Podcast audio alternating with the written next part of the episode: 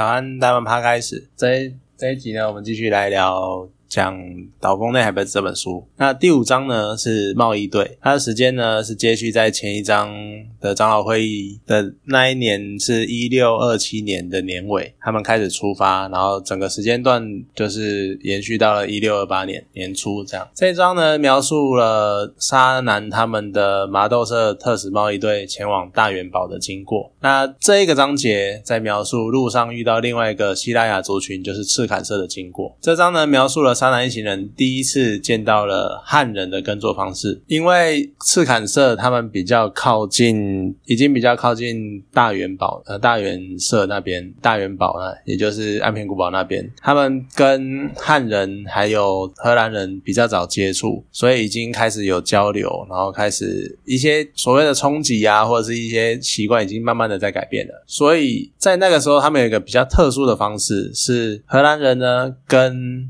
赤坎社的人租地，然后给汉人去耕作，而赤坎人呢就负责收租就好了。就有点类似现在的房东的概念、地主的概念。那这一章他们看到了呃汉人的耕作方式，其实很明显的就跟之前提到的希腊雅人还在用的原始的火耕不一样。这之间最大的差异是土地的利用方式。火耕呢是收成之后，我放一把火，然后把田里面的植物烧光，那这样这些残渣就会成为明年种植的肥料。可是其实这样的转换效率是有限的，一个一块田地啊烧个几次，他们就没办法再做做再种作物了，所以他们就要去再换隔壁一块地，然后再继续做这样的事情，或者是他们再换另外地。那在之前呢，因为其实希腊雅人人不多啊，地就这么大，所以他们可以一块一块的慢慢换，慢慢换没有关系。可是汉人来呢，汉人是经过这个这个时候已经经过了几千年的。至少一千多年的农耕的技术演进，这时候汉人呢，他们就开始利用翻土，也就是我们的耕耘的方式，然后把土土地生成的养分翻出来。那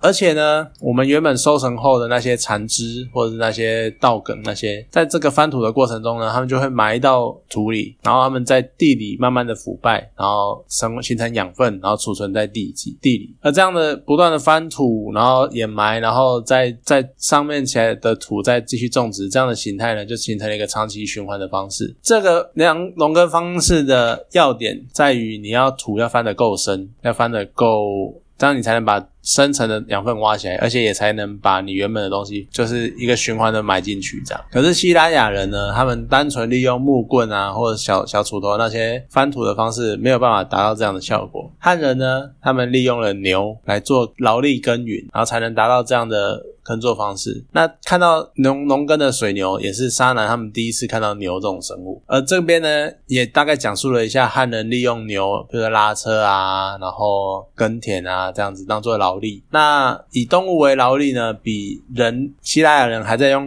人力为主的生产方式有效率，所以其实在后面也造成了蛮多冲击的。那在这里呢，沙男遇到了一个蛮重要的角色，是赤坎社的人，叫大罗杰。他在之后的地位是蛮重的。而在他的介绍中呢，看出了当外来文化入侵与自身文化产生碰撞的时候的那一种矛盾的景象。因为大罗街他看到外来的东西，他觉得很新奇、很好奇。而且觉得很进步，然后觉得这个方式我们可以好好的学习。他们象征了想要吸收外来文化的进步派。可是长老们呢？赤坎社的长老对改变感到很不安，而且会有一些反抗意识，就觉得我们原本生活的方式很好，然后很符合大自然，很符合神的旨意。为什么你们来改变我们？他们就比较像是。有反抗意识的保守派，赤坎哦，他有一个战士，他私下对沙男讲的话，这讲话蛮有趣的，就是把力量强大的火枪跟钢刀抵住你的脖子，然后呢，双手又奉上诱人的财宝，你要选择臣服还是选择反抗？赤坎社是不得已的，朋友不要步上我们的后尘，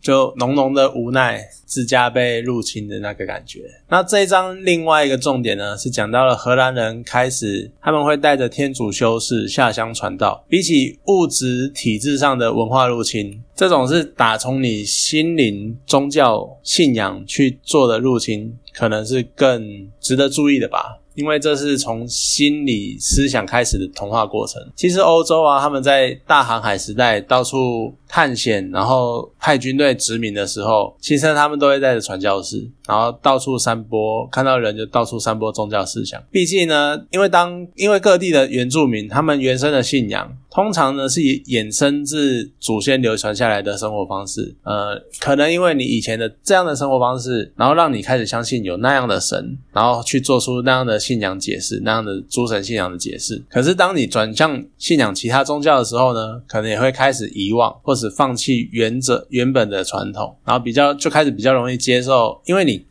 信仰接受了其他宗教，所以你的生活方式也会开始配合那个信仰。而你的生活方式开始接受了之后呢，那更多其他的物质啊、体质啊，就会更容易的受到外来文化的影响，那就变成形成一种从内而外的同化。而且天主教教义呢，有非常强烈的排他性，我们就是一神论，耶稣、基督，还有就是万能的神就是唯一的，没有其他的偶像，不能崇拜其他的偶像。而这一个呢，每一次都会跟各地的原住民的传统。信仰就是多神信仰去产生冲突，那这段冲突，这些冲突呢，在后续章节也一直被提起来。那第六章呢，就下一章是金谷之海，它的时间呢是延续上一章，就是沙男他们在赤坎社短暂的休息之后，继续前往大元宝，也就是热兰遮城，也就是安平古堡。的这个旅程，然后还有抵达大元宝之后，在市集上面发生了一些小冲突，而这些小冲突里面带出了一位汉人，叫做郭怀一。呃，可能有些人会听过，那有些人。可能是第一次听到，不过他之后呢还会有他的故事。而这一章呢，一开始大罗街他就在跟沙南等人介绍荷兰人正在赤坎赤坎社这边新建第二座城堡，这也就是现在知名的赤坎楼。那当时新建的目的呢，是跟要跟热兰遮城，也就是安平古堡去做互相呼应，就内外双城，然后保护巩固荷兰人的基地这样子。那后来赤坎楼就成为了荷兰人在统治台湾时期的一个商业重镇、商业中心，而在进，而他们呃大罗街讲完这件事后，继续带他们前往热兰遮城。然后在进入热兰遮城的时候呢，沙南他们人，他们看着当地的。一些环境，你看，放眼望去，看到的都是汉人跟荷兰人，而原本居住在大元堡这边呢，其实是有另外一个西拉雅族，叫做大在叫做大元社，这个社部族的人呢，就开始生活空间被压缩，然后可能就被赶到比较外围的地方，这样，那也导致了一些原住民跟外来人之间的冲突。像沙南他到黑市进行交易的时候，遇到的大元社女人阿兰娜，然后。他呢被汉人欺负，因为一些债务纠纷这样子，而汉人这样无止境的索求的资源，然后跟对原住民的压榨，也加深了汉人跟原住民之间的嫌隙，那也导致后后续很多冲突跟事件的发生。这样好，也一样，今天讲个两章，好，今天先讲到这边，谢谢。